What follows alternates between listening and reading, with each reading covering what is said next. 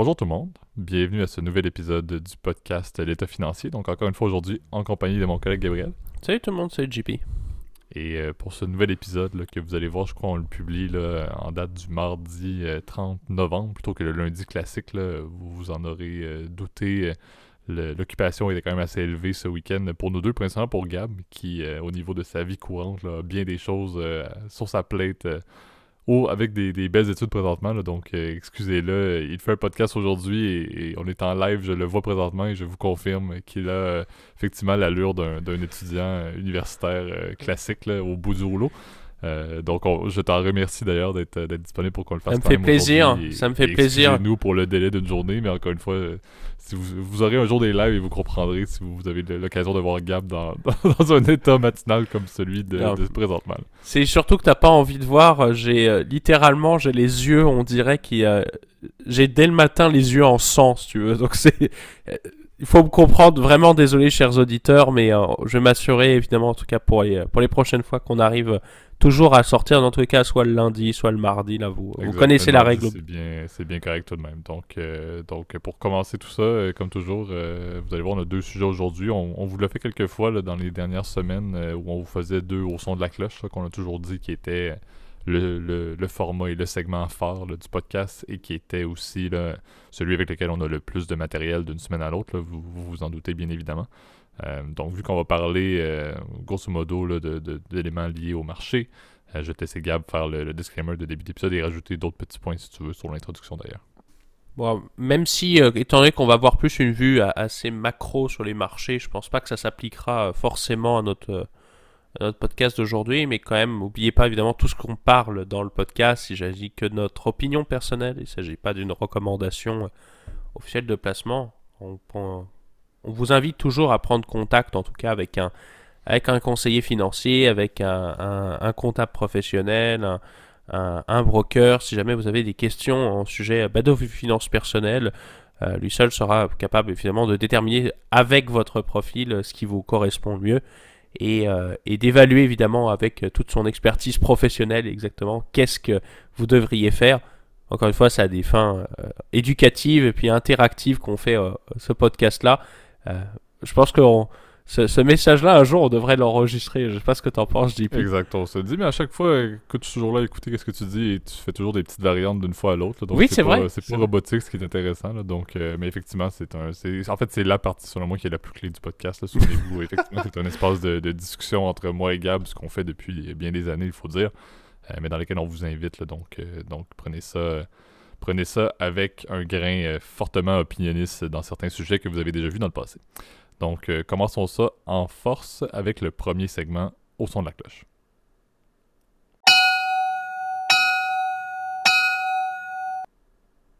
Parfait. Donc, euh, sujet proposé par, par Gab, je dois le, soulever. on revient un peu sur, sur une thématique qui, qui avait fait fureur à l'époque, lors, si je me souviens bien, du cinquième ou du sixième podcast de l'histoire du podcast État financier. On vous avait fait un scandale sur le scandale Enron.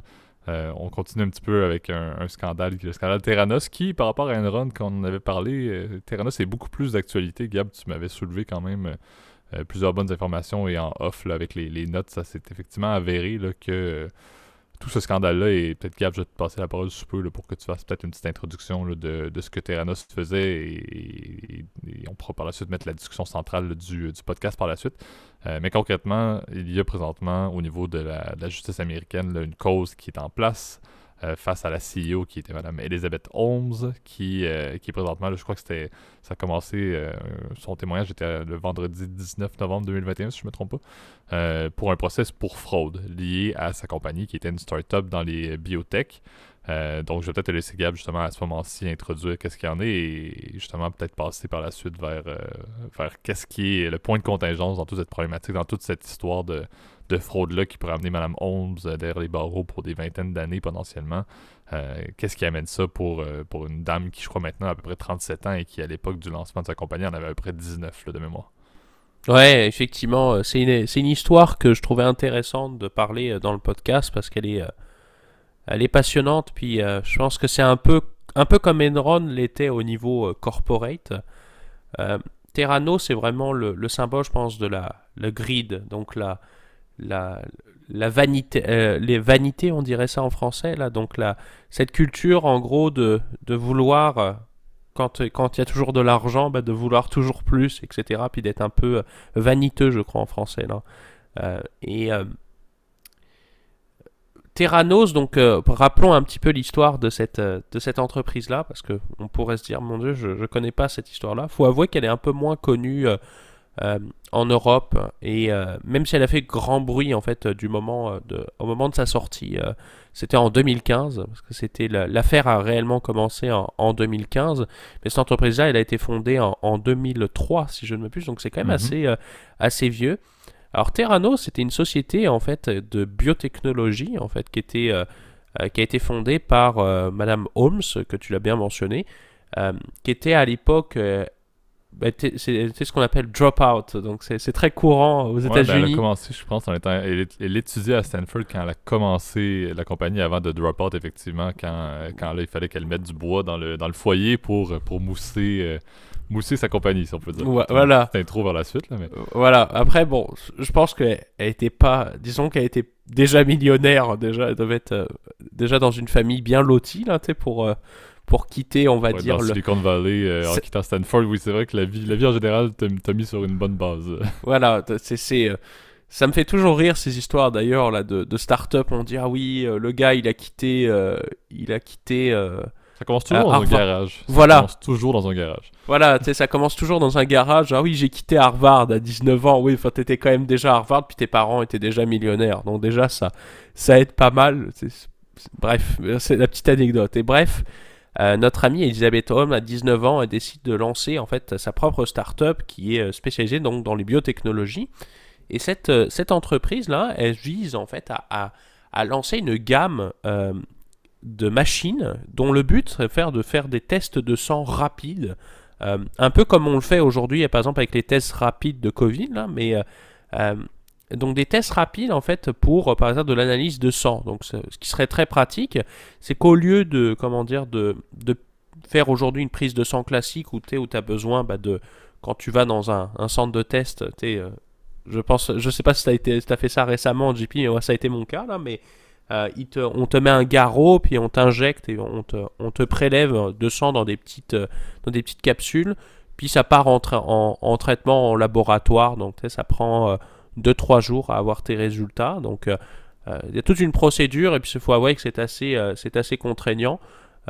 sinon, l'autre façon aussi, c'est de faire des tests, par exemple, pour les, les gens qui ont le diabète. Donc, tu, fais, tu te fais des piqûres en fait dans ton bras et tu récoltes quelques gouttes de sang et puis ça, tu le passes dans une machine donc spécialisée. Donc, tout ça, c'est un processus assez laborieux qui est assez coûteux dans tous les cas. Donc, les analyses de sang, c'est un, c'est un marché euh, aussi qui est assez complexe parce qu'il y a aujourd'hui des, grands acteurs, je crois que ce sont des, justement des, géants du biopharmaceutique ou, du, ou de, ou de l'industriel qui font des machines spécialisées là-dedans. Je crois du, par exemple du Siemens, je crois que c'est le, le leader, c'est le leader mondial là-dedans.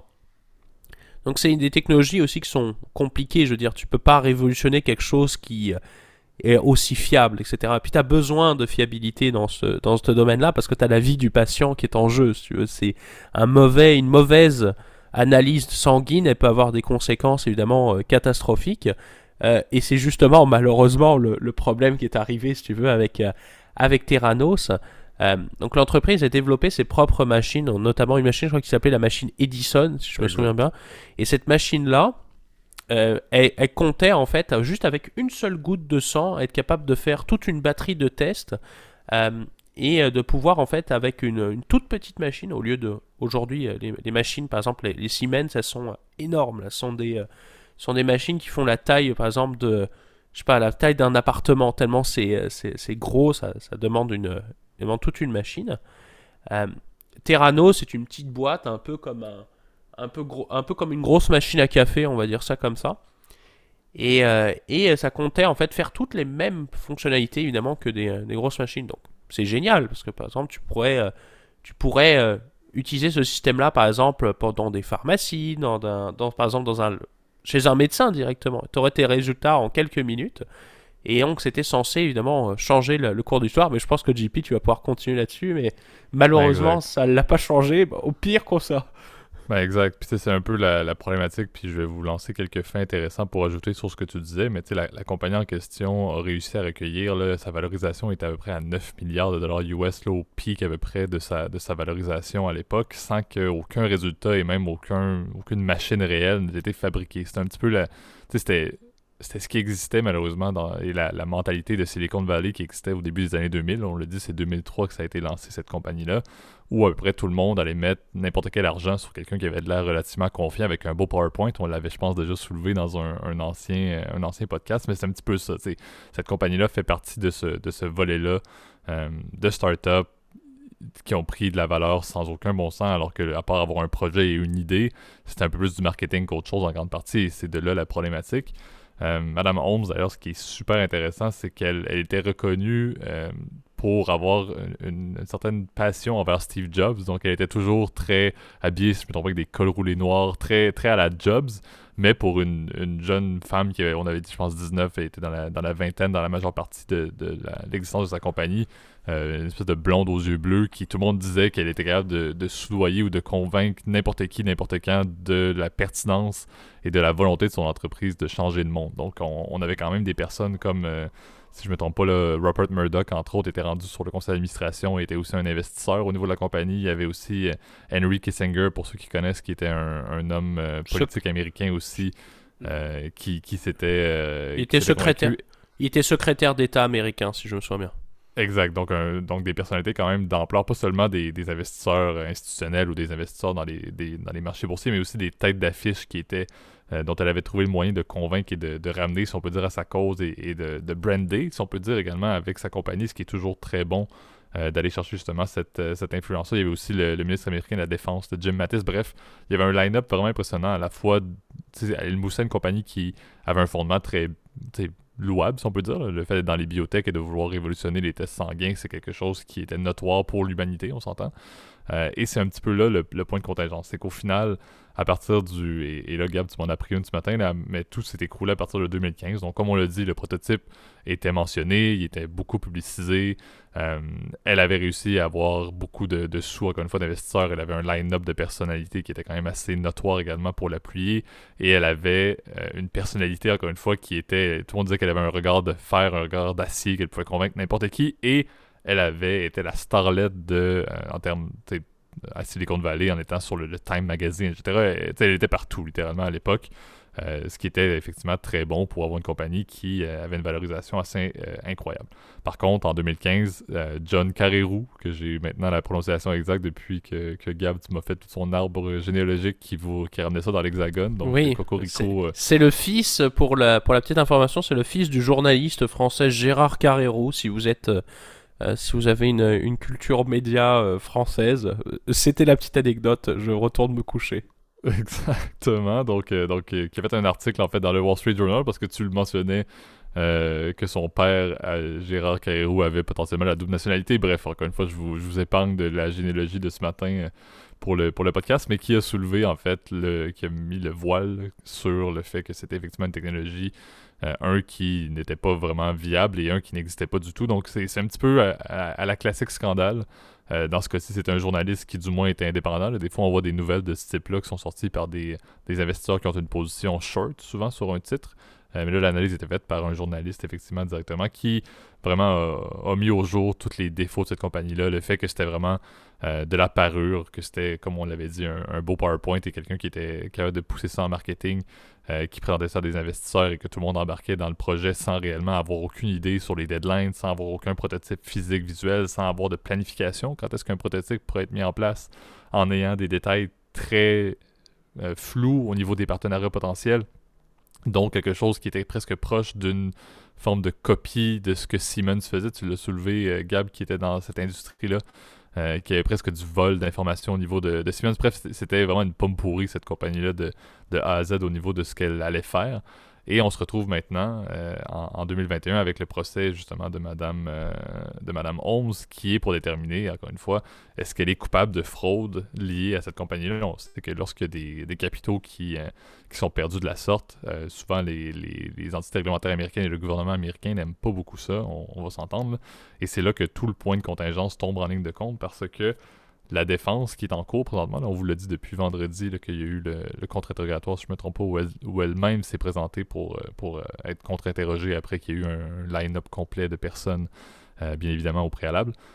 elle veut essayer de faire croire, et c'est la base, je crois, de toute la défense qui est mise en place, que ses intentions étaient louables dès le début, qu'elle n'a jamais, dès le jour J, voulu mettre en place une compagnie qui allait être une fraude ou un fléau complet euh, pour les investisseurs dans le but de s'enrichir. Donc c'est le point de contingence qui pourrait peut-être l'amener à soit avoir une peine euh, plus douce que 20 ans et peut-être plus, euh, ou peut-être même, encore une fois, je m'avance sur quelque chose que je peux ne pas concevoir, mais est-ce que c'est possible qu'elle soit acquittée? Peut-être, parce que tout se joue vraiment sur ses intentions.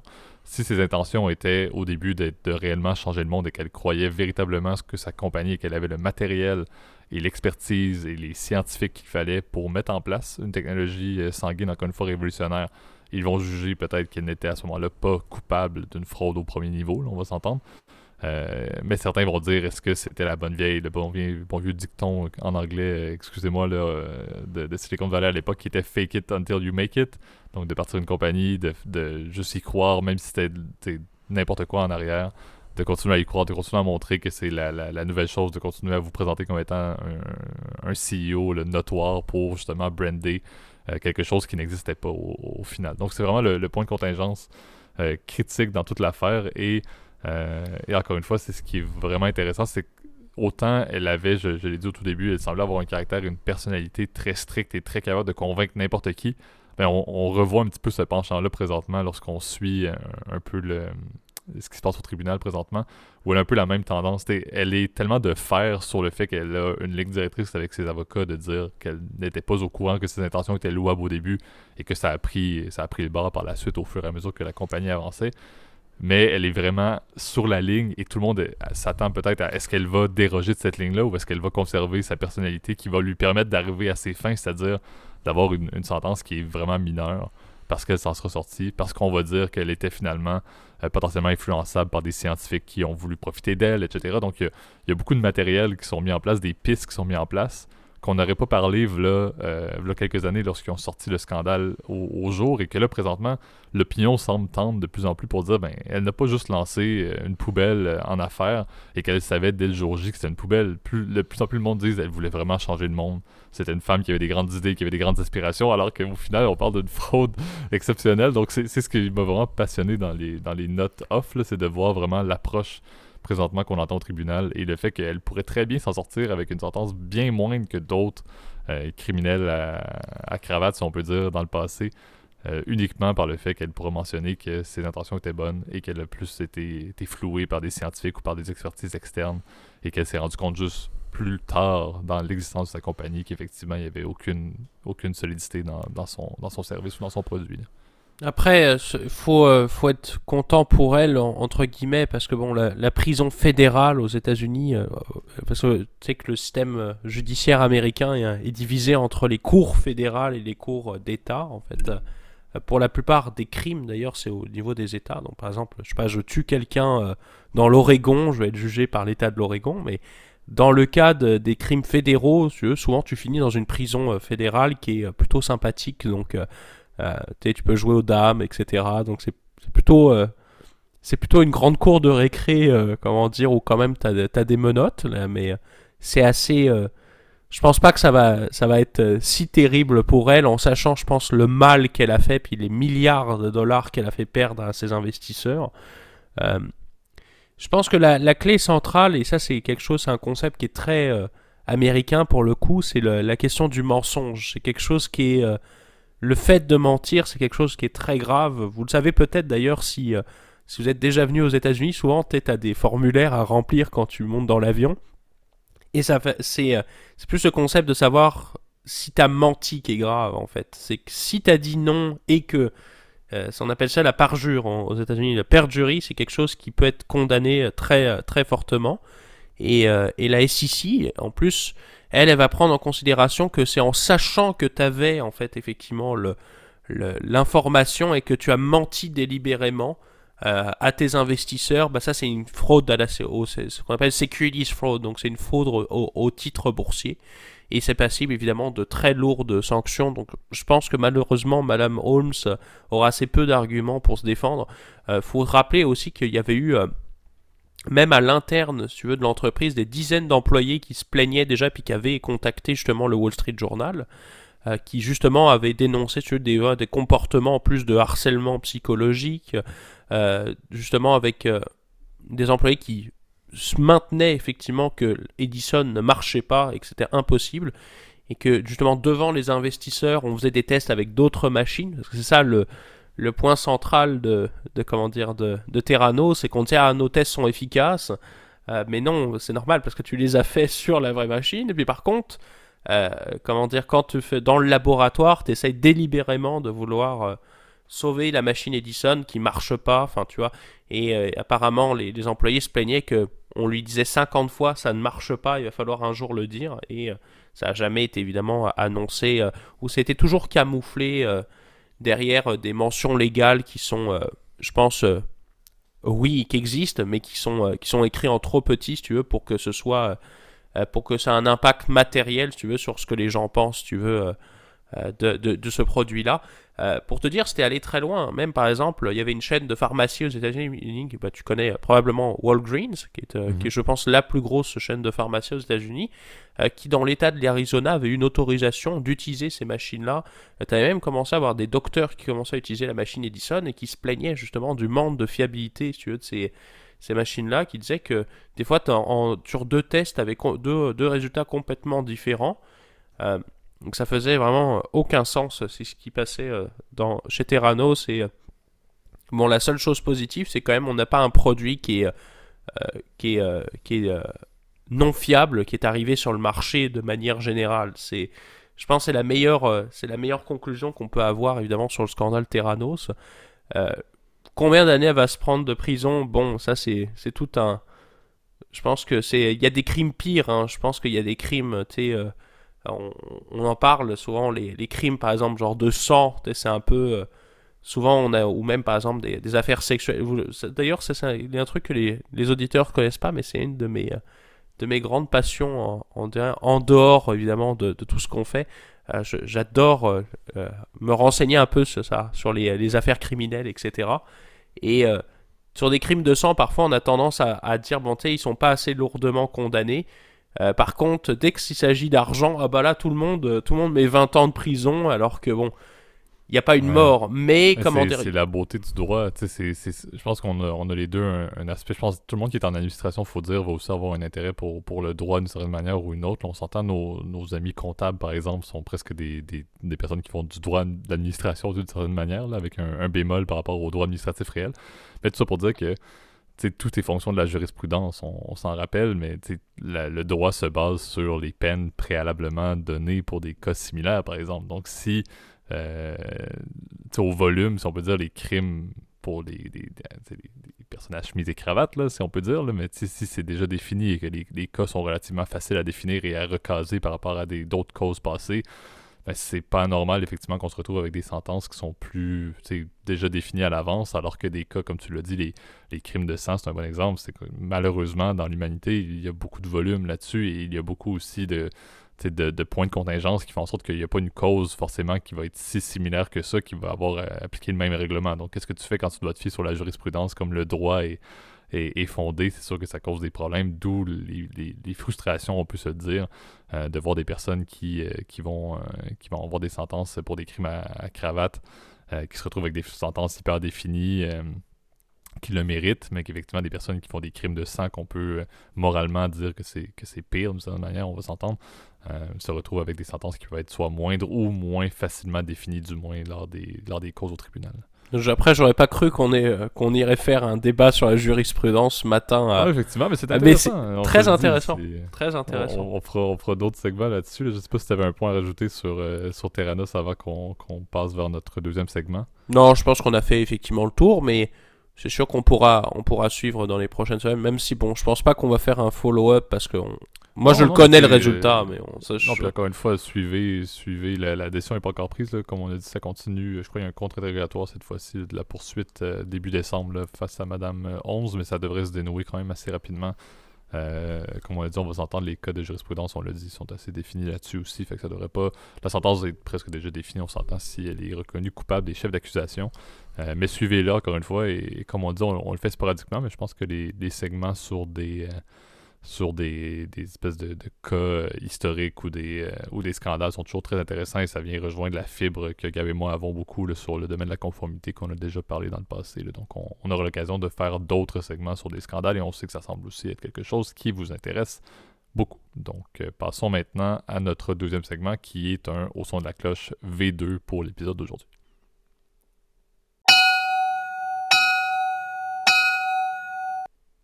Parfait. Donc, euh, sujet pour, euh, pour compléter ce podcast, là, on n'en a pas fait depuis un petit bout et en fait des, ce qu'on appelle des revues de marché qui sont relativement euh, une synthèse, on va s'entendre.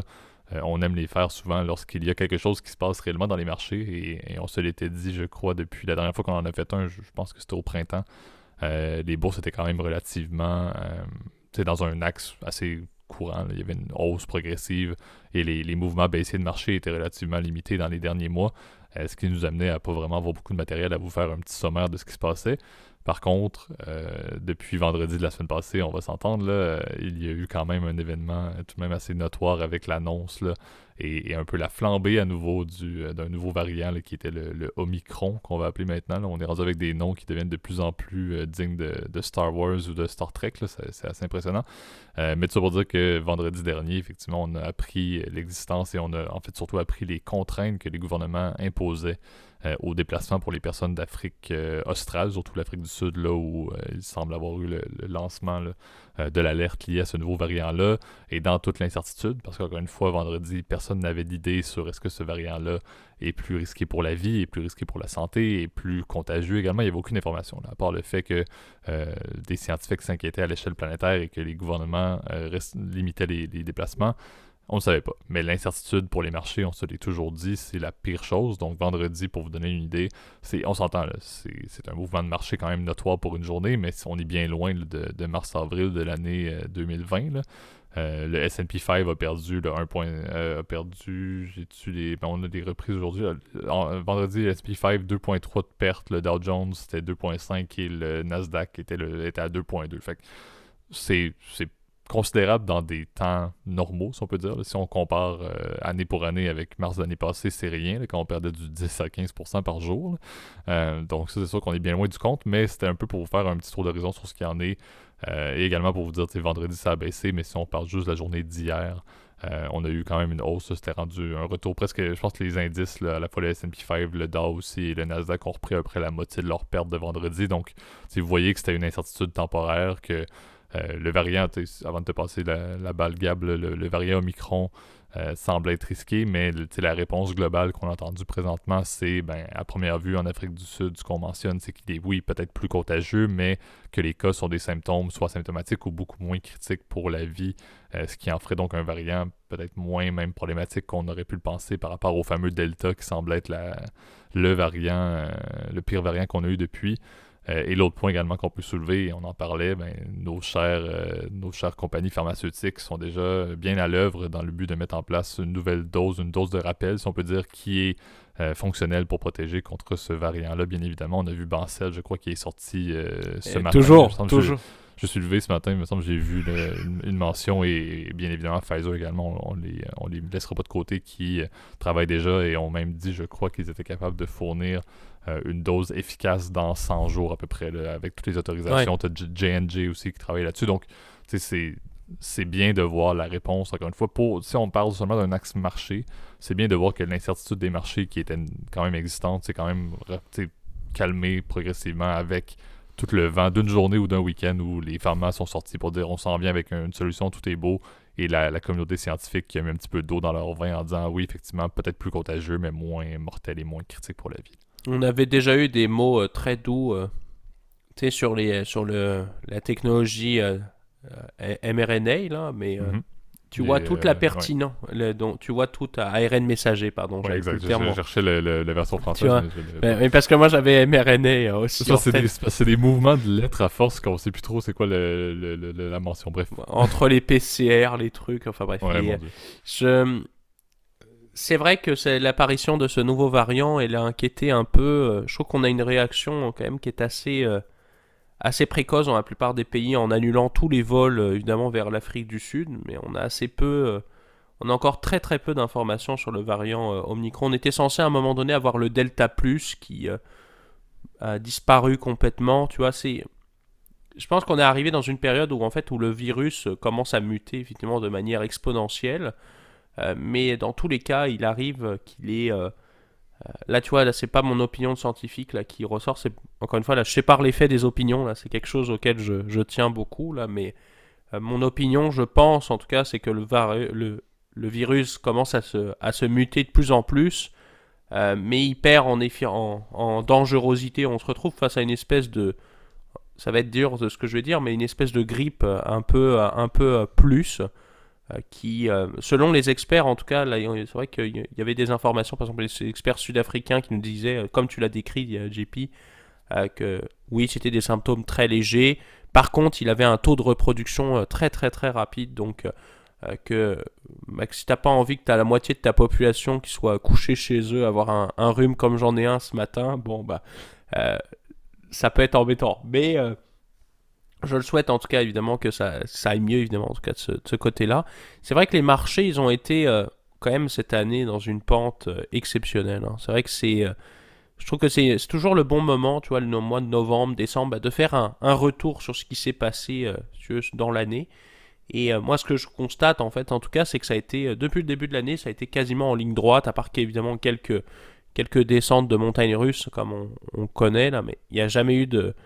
Ça n'a jamais été le, saut de l'ange comme ça a été évidemment l'année dernière. là. Donc c'est euh, une année euh, exceptionnelle en termes de rendement. Là. Tu vois, on est des, rendements qui sont aux alentours des 24,5%, je crois. Euh, J'avais pris les données de, vendredi passé pour avoir une vue un peu, une vue un peu d'en- d'ensemble. Tu vois, on est à 24,5% pour un aggloméré entre les, entre les, les marchés US et, et canadiens. Je ne me suis pas renseigné pour, le, pour les marchés européens, malheureusement. Peut-être tu pourras compléter ça, JP. Ouais, parce que, Euh, sais, pour vous donner des faits directs, là, je peux t'en t'en lancer quelques-uns. Du moins pour les US, le Dow a pris à peu près, là, si on parle du, euh, du Industrial Average, a pris à peu près 18,55. Le S&P a pris 28,54 cette année.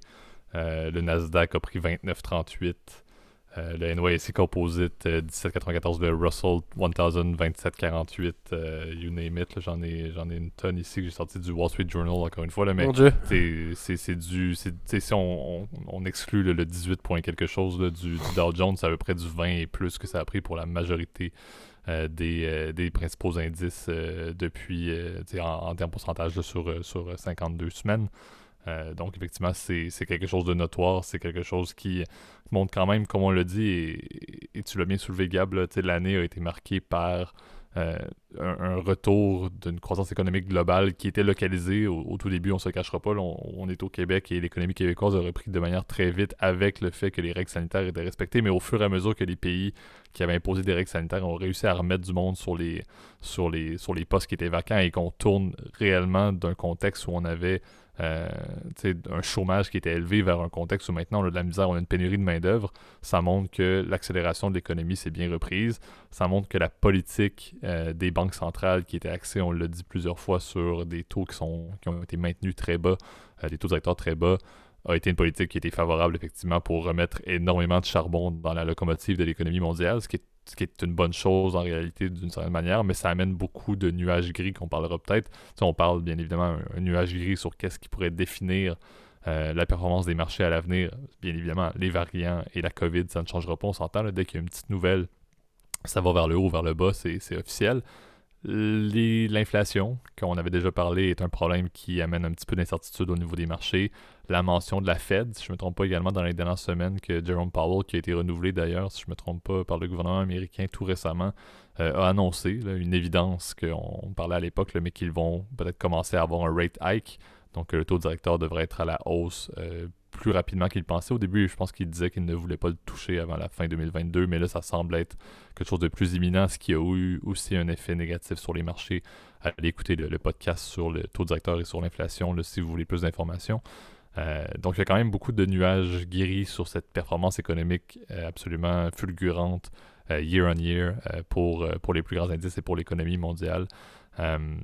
et ça amène encore une fois un point où, un petit peu comme on l'avait fait, je pense, dans la revue de l'année passée, où on était dans un contexte bien différent. on avait une remontée en V, avec une chute drastique dans le, le, premier trimestre et une remontée par la suite dans les trois derniers on se retrouve un petit peu dans une même situation où euh, on a eu l'inverse. On a eu une hausse quand même assez notoire et là, on est dans un pic où la majorité des indices ont battu leur valeur record, euh, où plusieurs grandes compagnies et plusieurs industries se portent très bien Gab m'empêchera de parler euh, de l'industrie du tourisme par bateau, que ça, je sais que tu n'es pas, que tu vas pas m'appuyer. T'es insupportable avec ça.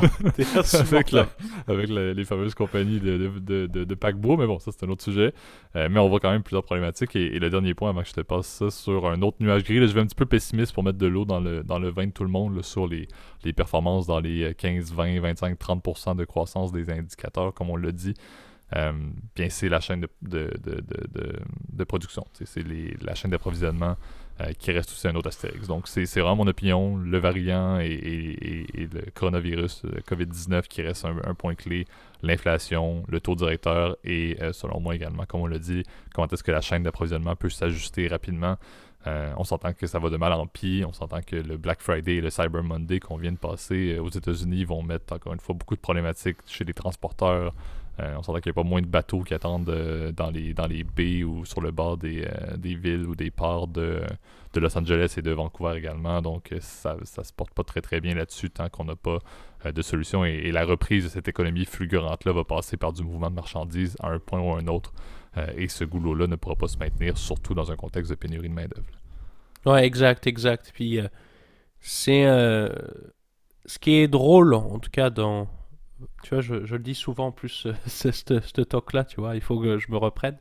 Mais ce qui est, ce qui est amusant euh, avec euh, ce qu'on voit avec les performances boursières cette année, c'est que on n'aurait jamais cru, si tu veux, après, comment dire, euh, un premier semestre de 2020 qui a été catastrophique pour l'économie générale, qui a coûté évidemment des milliards aux contribuables, sans qu'on, évidemment, on en parle assez peu, évidemment, de, de ça, mais c'est la vérité, malheureusement et eh ben de reprendre de d'aussi belles euh, de si belles euh, de si belles façons euh, quand je vois les, les, données en tout cas de la la, fête de Saint-Louis là donc la Fred là qui est là une database incroyable je peux que vous recommander si jamais vous avez du temps à perdre savoir combien il y a de personnes qui ont été embauchées telle semaine etc bah la Fred c'est c'est c'est probablement le site qu'il vous faut c'est ultra complet allez-y, s'il vous plaît, c'est complètement gratuit en plus. Donc, euh, euh, tu as toutes des données économiques sur tout et n'importe quoi. Et eh ben, euh, tu vois, on a dépassé évidemment le niveau pré-Covid, évidemment, de, PIB. Donc, on est, on est sur une pente ascendante, mais qui, évidemment, on marche un peu sur des œufs en ce moment. On, est, on marche sur des œufs, je dirais, d'un point de vue aussi de croissance. Est-ce que cette croissance-là, elle est raisonnable? Est-ce que est-ce que c'est justifié d'avoir des rendements sur les, euh, sur les, comment dire, sur les marchés boursiers euh, qui sont euh, aussi importants alors que bon, on a l'impression que les écarts de richesse comment, se sont encore plus creusés avec cette pandémie? Les milliardaires sont encore, sont, ont jamais été aussi riches en fait, à part, je vais faire une exception évidemment pour les Rockefeller. oui. Les, les comment dire les pauvres ont, rarement été aussi pauvres dans les pays développés. On a des écarts de richesse qui se creusent de plus en plus. On a l'impression que là je suis au, micro du, euh, du Parti communiste, mais c'est la, c'est la vérité en fait. Il faut être, faut être assez réaliste là-dessus. Des, des, millions de personnes qui ont perdu leur emploi euh, pendant, euh, pendant la première vague. Certains ont repris, mais c'est, c'est dans des emplois. Les emplois précaires, justement, ont de la difficulté à recruter parce que les gens, je pense, en ont un peu marre de travailler pour une misère, à, par exemple en cuisine. C'est surtout d'ailleurs assez étonnamment euh, dans des milieux et dans des domaines économiques où euh, tu as besoin de main-d'œuvre pas chère, entre guillemets, que.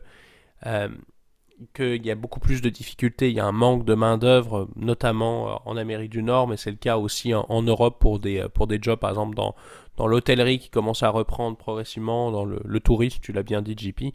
Euh, même si euh, tu m'emmerdes avec, euh, pardon pour le, le langage châtié, avec ta Cardival Corporation, ça ne reprendra pas. Combien de Ça, fois ne, rep- ça ne reprendra pas. Je c'est- pour le gag, effectivement. C'est plus ça. ça devrait, on devrait faire un bip d'ailleurs là-dessus sur euh, avec une tête de JP qui dit. si la, si la perf continue comme ça, je te garantis effectivement que ça va être un mime assez vite, être- compagnie-là. Mais bon, encore une fois, euh, pour ceux qui partent en croisière bientôt, on vous salue.